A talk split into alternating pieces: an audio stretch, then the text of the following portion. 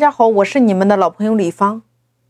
那么，无论今天你做的是纯外卖还是服务类的本地化的商家，我给大家的建议，只要你的客户群体是周边的人群，是你当地的周边人群，那么美团是一个天然的流量池，你必须要入驻美团和饿了么平台。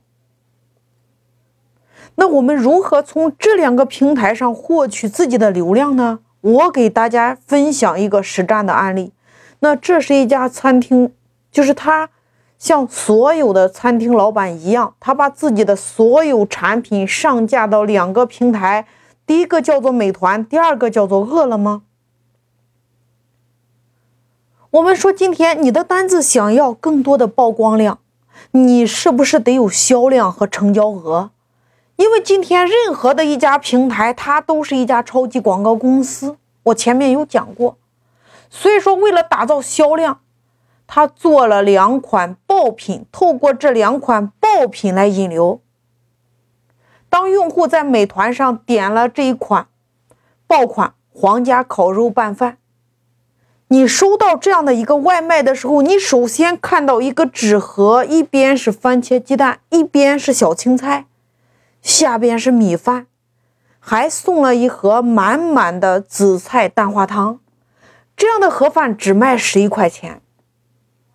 那有人会问是老师，那为什么你要给了爆款烤肉拌饭还要再送两个小青菜呢？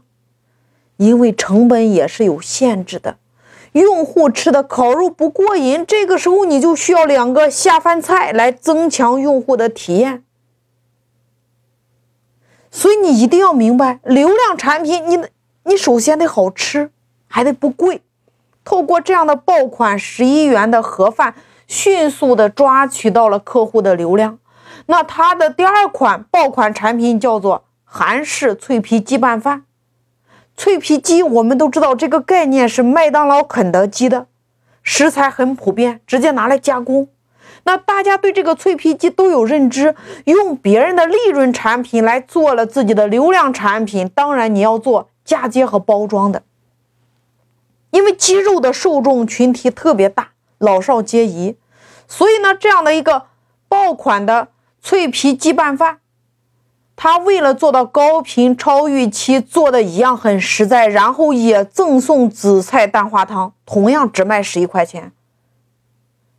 这样的两款爆品在美团上销量和成交率当月冲到了九九九加。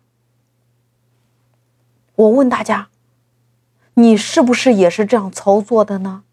但是为什么很多人最后反而没有赚到钱？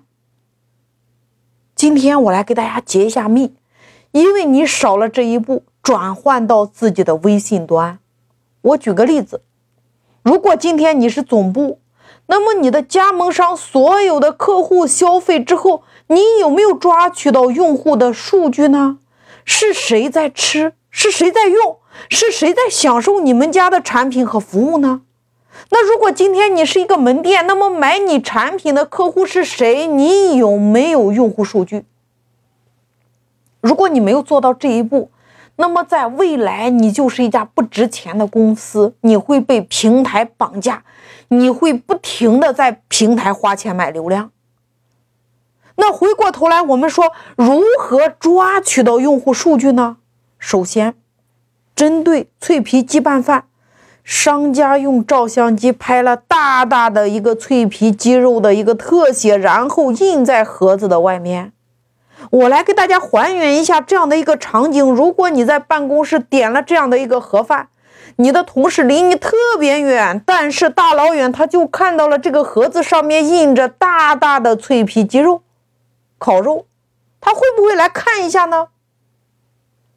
当他看到的时候，他会不会点呢？尤其是他知道这么便宜的时候，他肯定会点。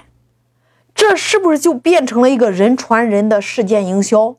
但是透过这样的吸引眼球还没有结束，我们重点是能够抓取到用户数据。于是呢，在这个盒子的右上角，我们放了一个大大的二维码。这个二维码，我知道有很多老板在做互联网营销的时候，通常会在上面写上“请关注服务号”“请关注小程序”或者说“请下载 APP”。在今天，你以上所有的做法都行不通，都不如最接地气的这一招。这一招叫什么呢？写上两句话，第一句话，请加老板个人微信。最傻的就是在上面写上“请加客服微信”，谁要加你客服的微信呢？所以你必须用加老板的个人微信号来吸引你的消费者。那有人会说：“老师，你的意思是把我变成一个超级销售人员，天天让一堆人来加我？那我的微信号已经快加满了，怎么办？”大家听好了，在这个世界上有没有微信小号呢？你可不可以申请一个微信小号呢？